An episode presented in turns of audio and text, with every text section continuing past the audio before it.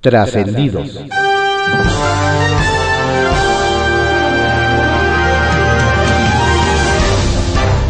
Continuamos con la audiosíntesis informativa de Adrián Ojeda Román, correspondiente a hoy lunes 4 de octubre de 2021. Demos lectura a algunos trascendidos que se publican en periódicos de circulación nacional. Templo Mayor, por Fray Bartolomé, que se publica en el periódico Reforma. La iniciativa de reforma eléctrica que presentó Andrés Manuel López Obrador es lo que México necesita, dijo nunca nadie salvo los acólitos morenistas. No ha habido un solo organismo empresarial o ecologista, ni académicos o expertos que apoyen la propuesta del presidente. De hecho, ha sido al revés. Apenas concluyó la mañanera en que se presentó la iniciativa, el viernes se desplomaron los mercados nacionales, tanto la Bolsa Mexicana de Valores como la Viva. Es decir, la idea de la expropiación encubierta del sector eléctrico no solo no gustó a los inversionistas, sino que los puso nerviosos y con ganas de salir corriendo. Hoy se verá si ya se tranquilizaron.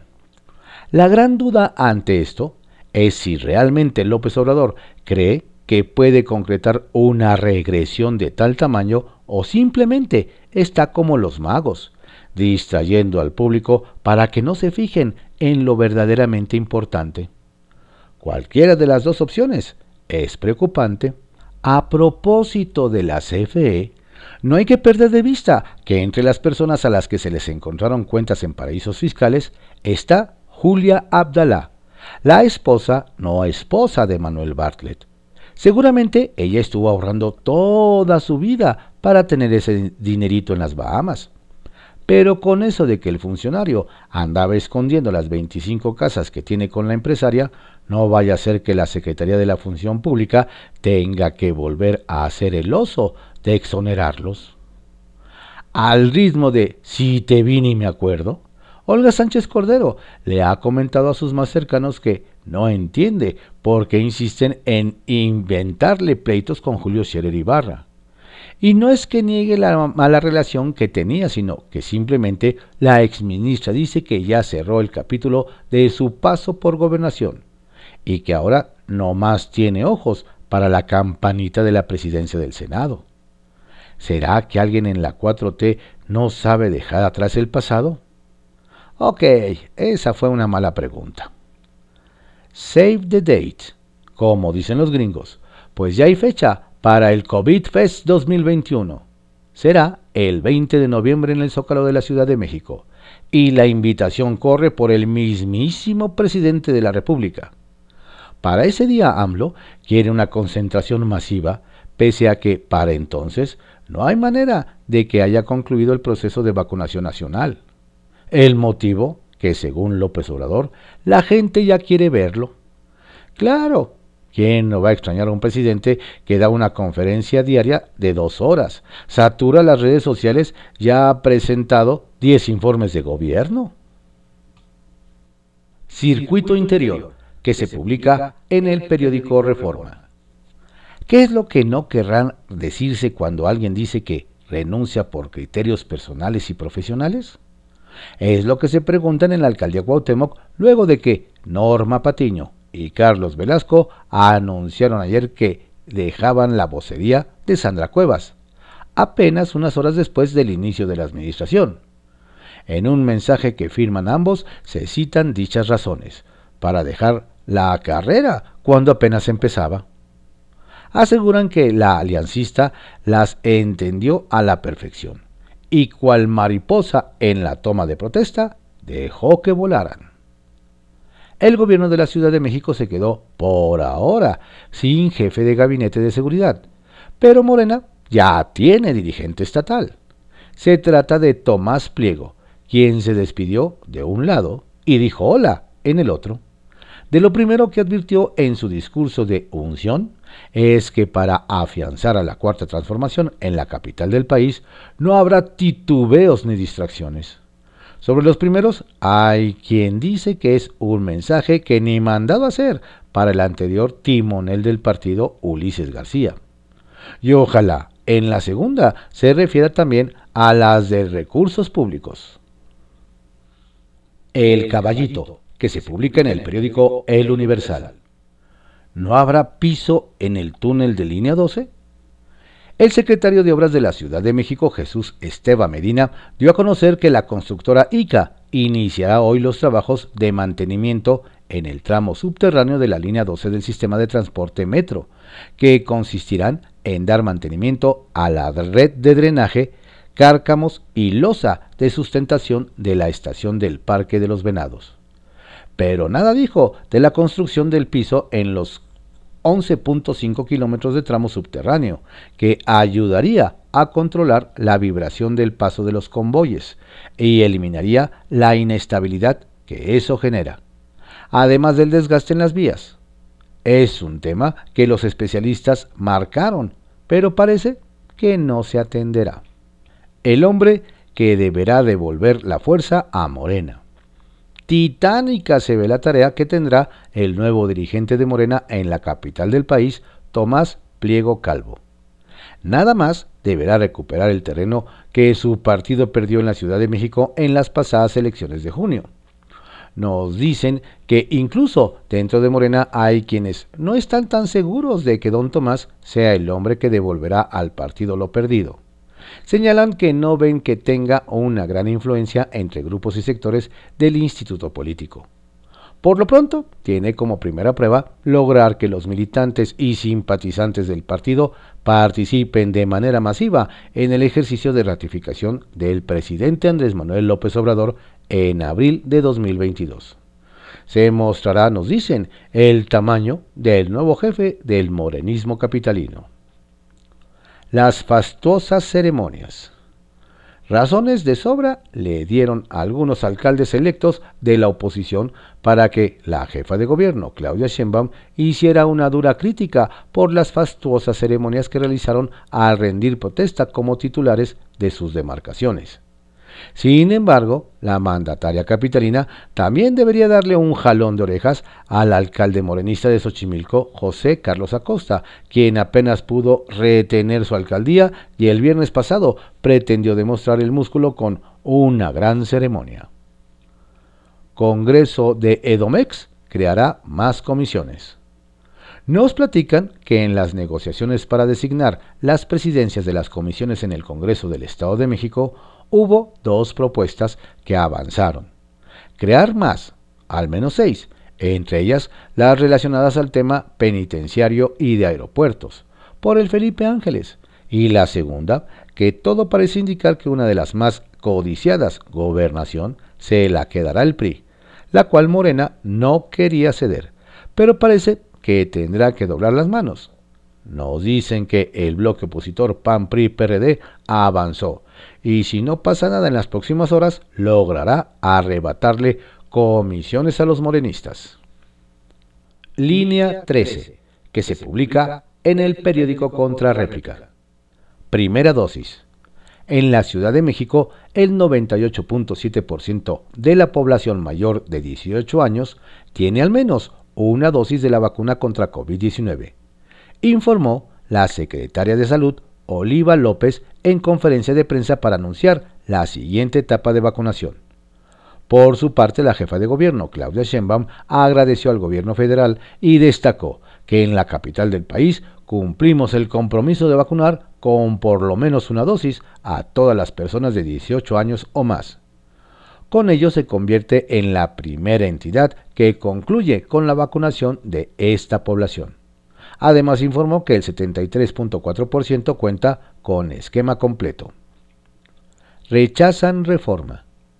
El coordinador del PAN en el Congreso de la Ciudad, Christian von Roerich, dio a conocer que su bancada se suma al rechazo por la iniciativa de reforma constitucional en materia de energía que promueve Morena, porque elevaría costos de electricidad, vendrán daños ambientales y se incrementará la crisis económica y de inversión del país, afectando el bolsillo de las familias de la Ciudad de México. Dijo que la propuesta de la 4T centraliza y monopoliza a la industria eléctrica porque el 54% del mercado será absorbido por la CFE y el 46% restante a los privados. Toma de protesta.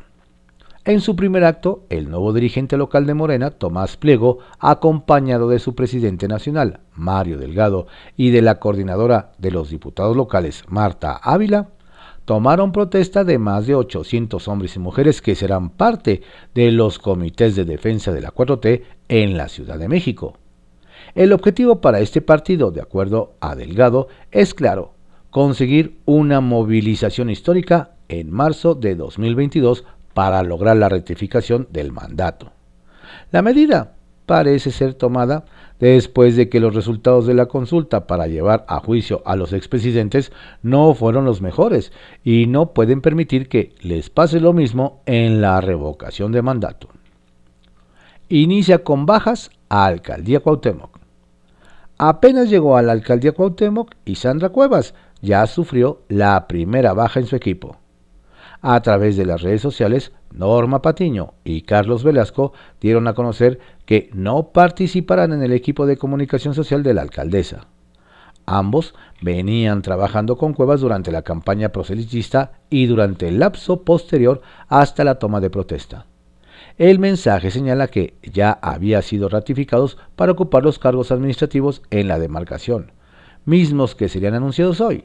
Sin embargo, precisan, toman esta decisión por criterios personales y profesionales, mismos que fueron entendidos por la alcaldesa. Tiraditos, que se publica en el periódico Contrarréplica. Piden acciones para prevenir violencia en el noviazgo. La senadora María Graciela Gaitán Díaz propuso hacer un llamado a la Secretaría de Educación Pública a que implemente una estrategia nacional que permita a las y los estudiantes de nivel secundaria y media superior identificar actos de, violencia y agresión física, sexual y psicológica en el noviazgo. La legisladora del Grupo Parlamentario del Partido Verde argumentó que es fundamental que en los planteles educativos públicos y privados se les brinden herramientas a las y los estudiantes que les permitan detectar y prevenir relaciones que generen este tipo de actos. Arrasan con sopas instantáneas. Luego de que la Profeco anunció que algunas sopas instantáneas podrían salir del mercado porque tienen muy bajo aporte nutrimental, este fin de semana los mexicanos hicieron compras de pánico de Maruchan. En redes sociales, usuarios compartieron fotografías en las que se observan los estantes vacíos de distintos comercios y sin presencia de alguna sopa instantánea, pero sobre todo de la marca Maruchan.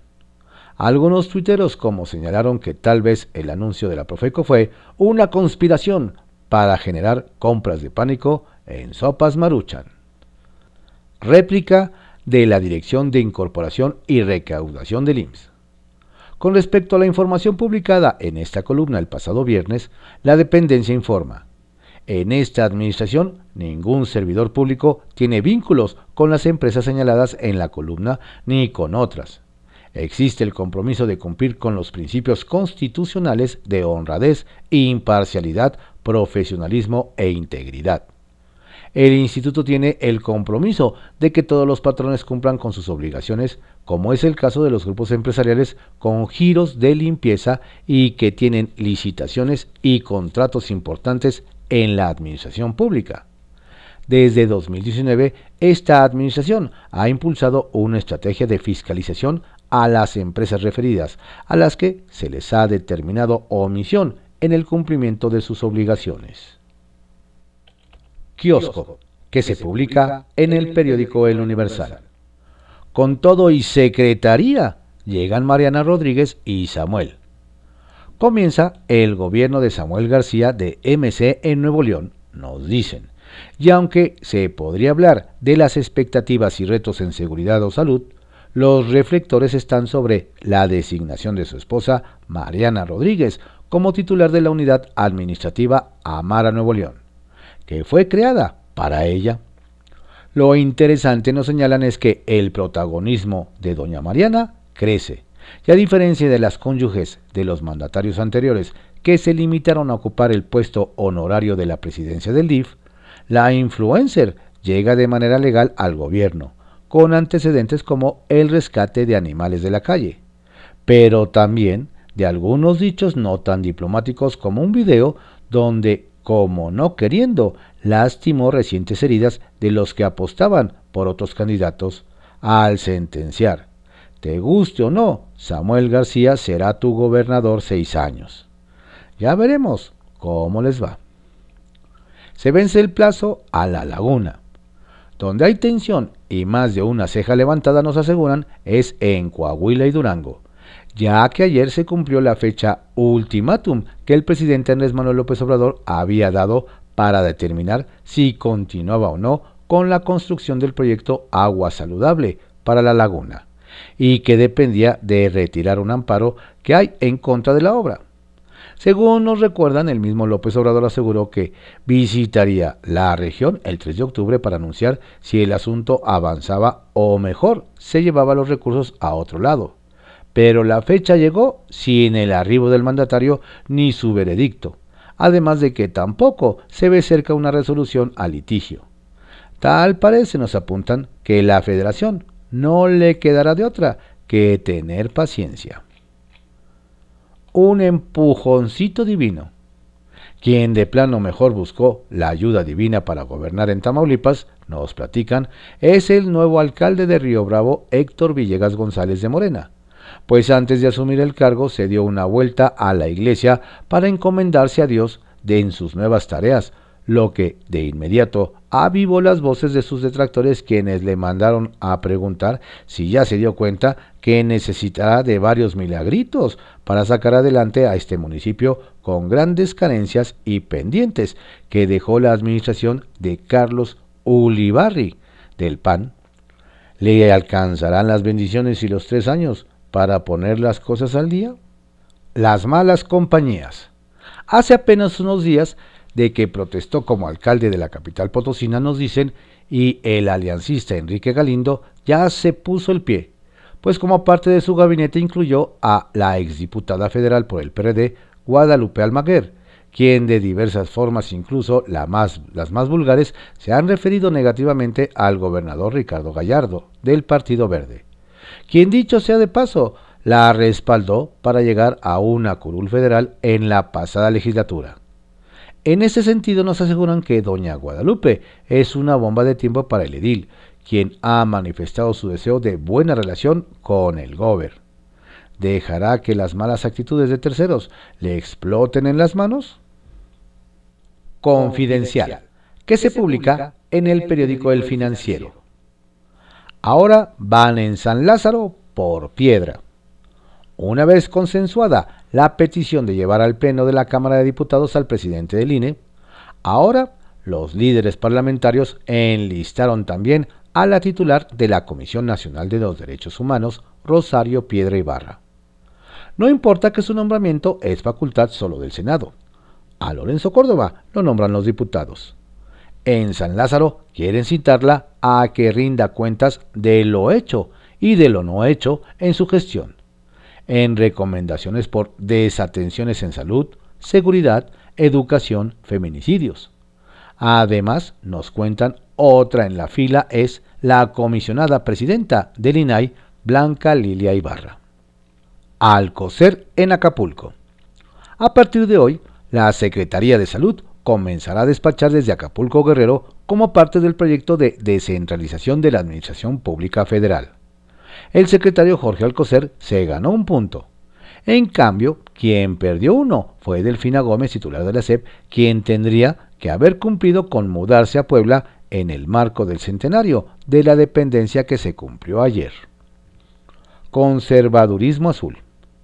El líder del PAN en el Senado, Julen Rementería, quien hace alrededor de un mes ofreció disculpas por haber invitado a Santiago Abascal, líder de la ultraderechista Partido Español Vox, señalado de racista y antiaborto, ayer tuiteó un video desde la Marcha por las Mujeres y la Vida, que congregó en Paseo de la Reforma a miles de manifestantes pro vida. Según el legislador, la vida es el derecho más importante de todos. Es por eso que defenderlo y protegerlo es la responsabilidad más grande de todas. Vamos por las dos vidas. Y remató su tweet con el hashtag Me late el corazón. Sheinbaum aplica la de ¿quién pompó? No se podía quedar callada. Y no solo eso, sino que Claudia Sheinbaum usó una de las frases favoritas del presidente, quien a su vez la tomó de su paisano, el finado Chicoche. ¿Quién pompó? Así reaccionó la jefa de gobierno cuando le cuestionaron por el derroche en la toma de protesta de la alcaldesa Sandra Cuevas en Cuauhtémoc. Ahora sí, que quien pompó, igual que otros alcaldes, tuvieron salas VIP con bebidas de alto costo.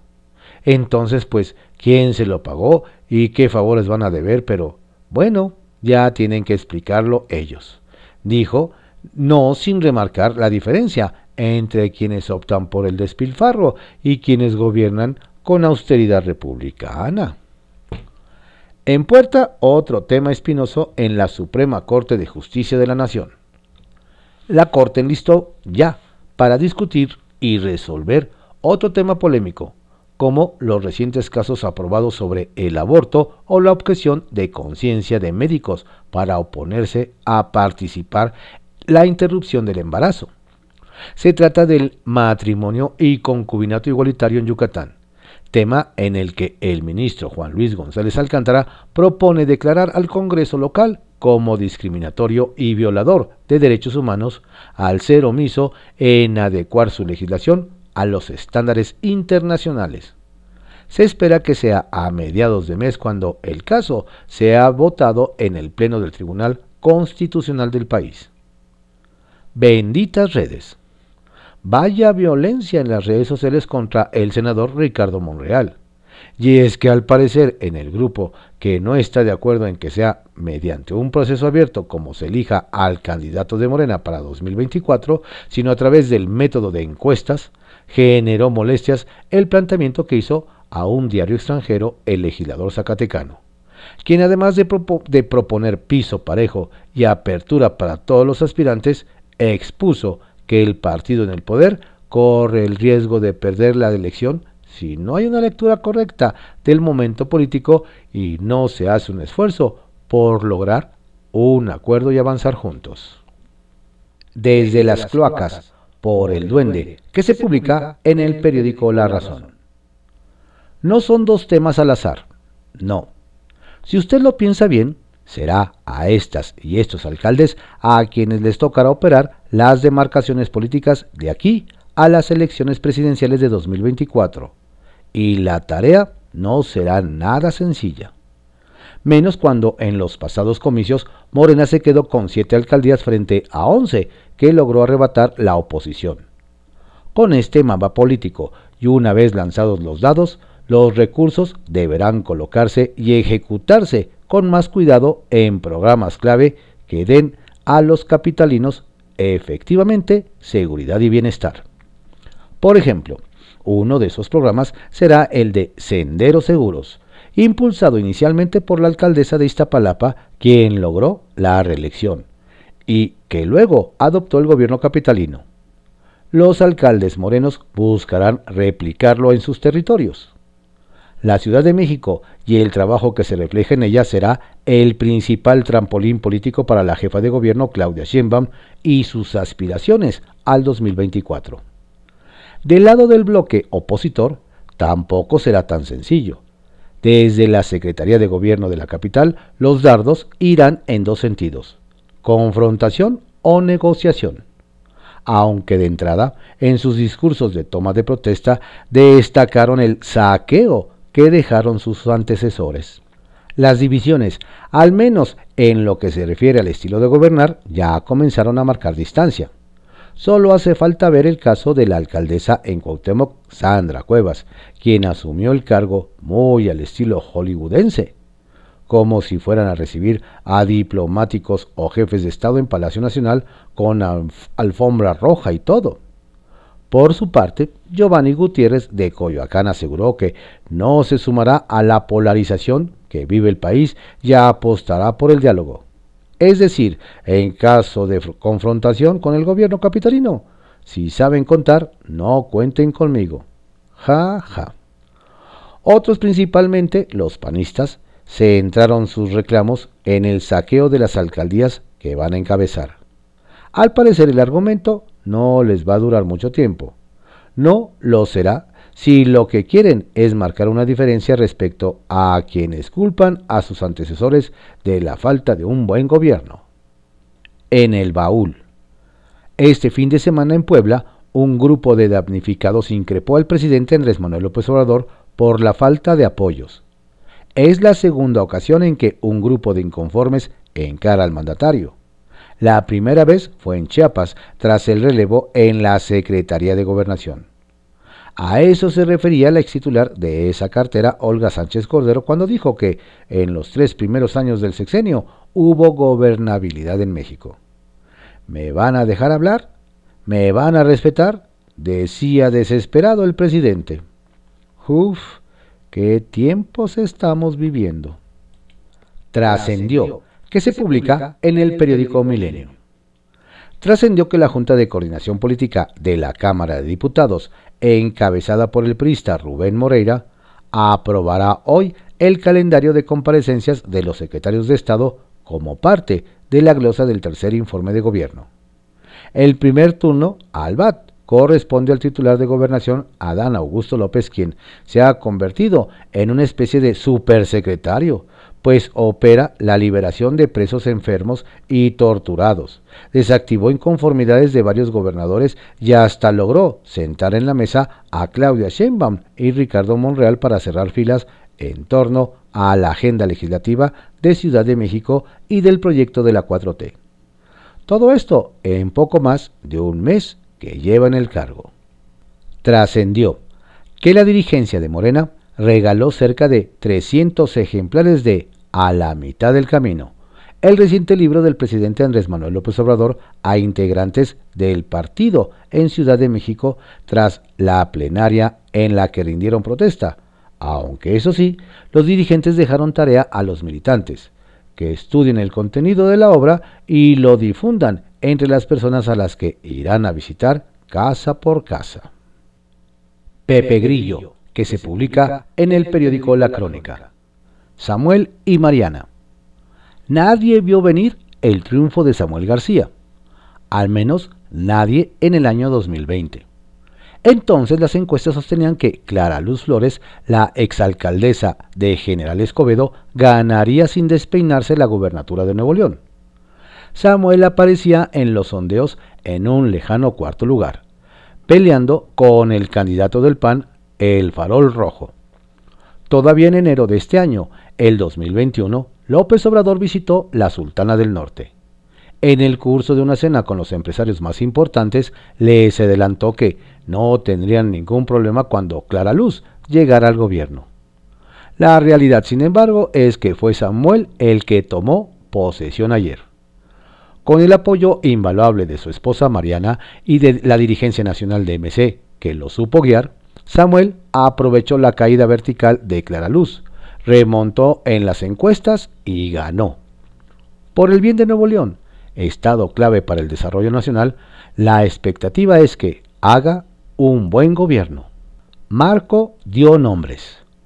La nota no fue que Marco Cortés lograra reelegirse al frente del PAN.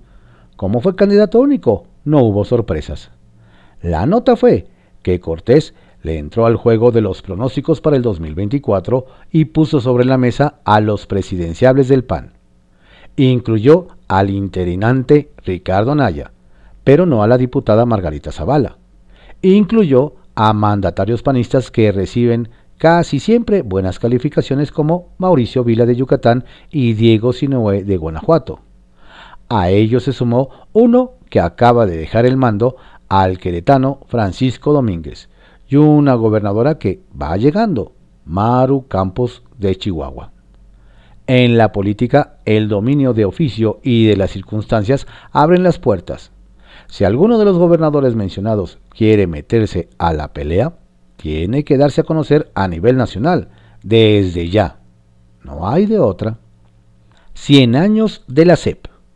La creación de la Secretaría de Educación Pública hace ya un siglo institucionalizó el programa educativo de la Revolución Mexicana. El México de nuestros días se formó en las aulas de las escuelas públicas que se establecieron a lo largo y ancho del país. Los maestros han sido los principales protagonistas de la hazaña.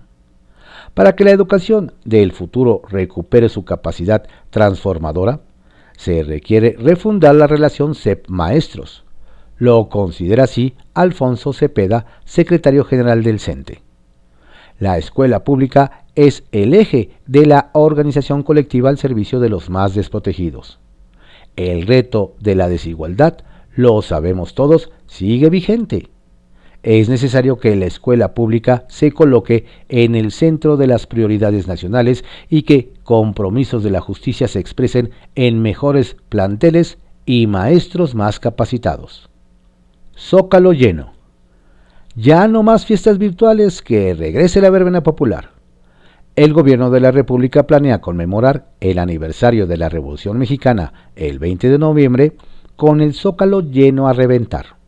Será su forma de decir que ahora sí se venció al COVID, ya que todos los mexicanos mayores de 18 años tendrán su esquema de vacunación completo.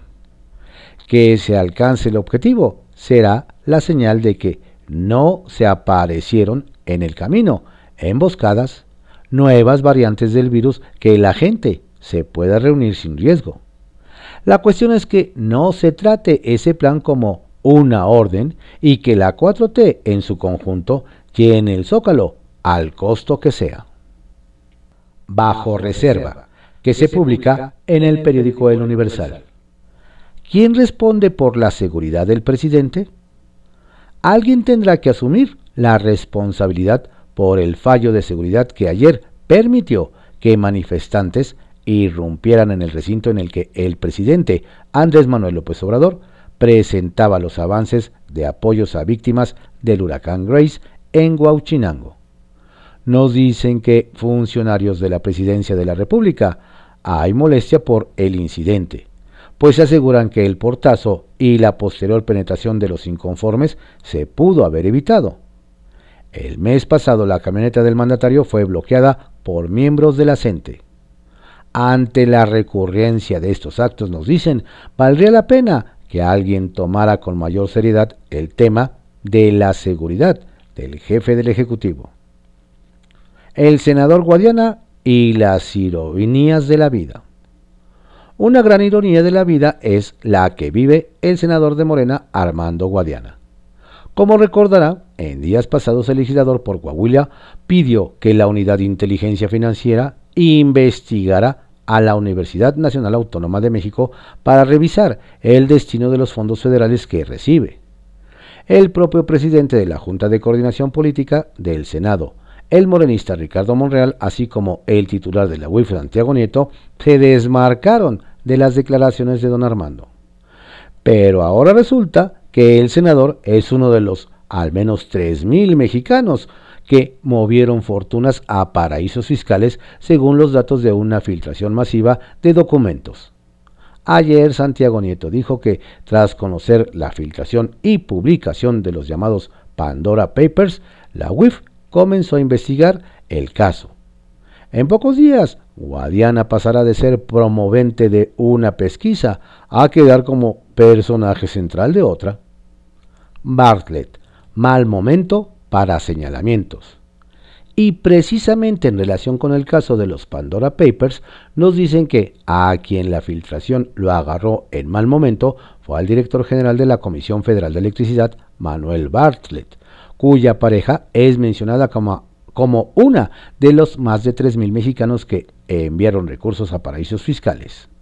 Don Manuel se encuentra, por un lado, bajo el fuego amigo de miembros del gobierno que tratan de que sea relevado de la CFE, y por otro, tiene el reto de que el Poder Legislativo apruebe una reforma al sector eléctrico. Sin duda el tema de su fortuna y la de sus seres cercanos volverá a ser motivo de debate entre las fuerzas políticas justo cuando inicia la ruta de relevante reforma.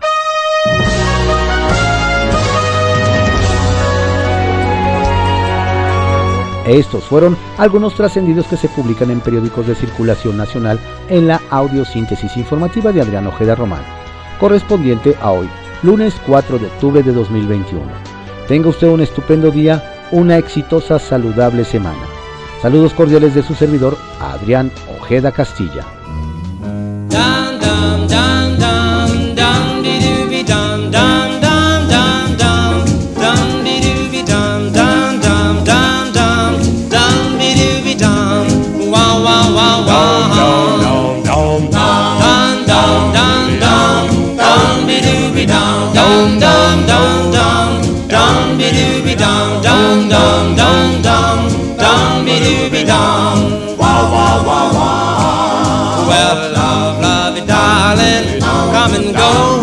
Baby, come home with me. Baby, beyond the sea, I need you, darling. So come go with me. Come, come, come, come, come into my heart. Come, darling, we will never part. I need you, darling. So come go with me. Yes, I need you. Yes, I really need you. Please say you never leave me. Well, say you never. Yes, you really never. Never give me a chance. Come, come, come, come, come into my heart. No, darling, we will never part. I need you, darling. So come go with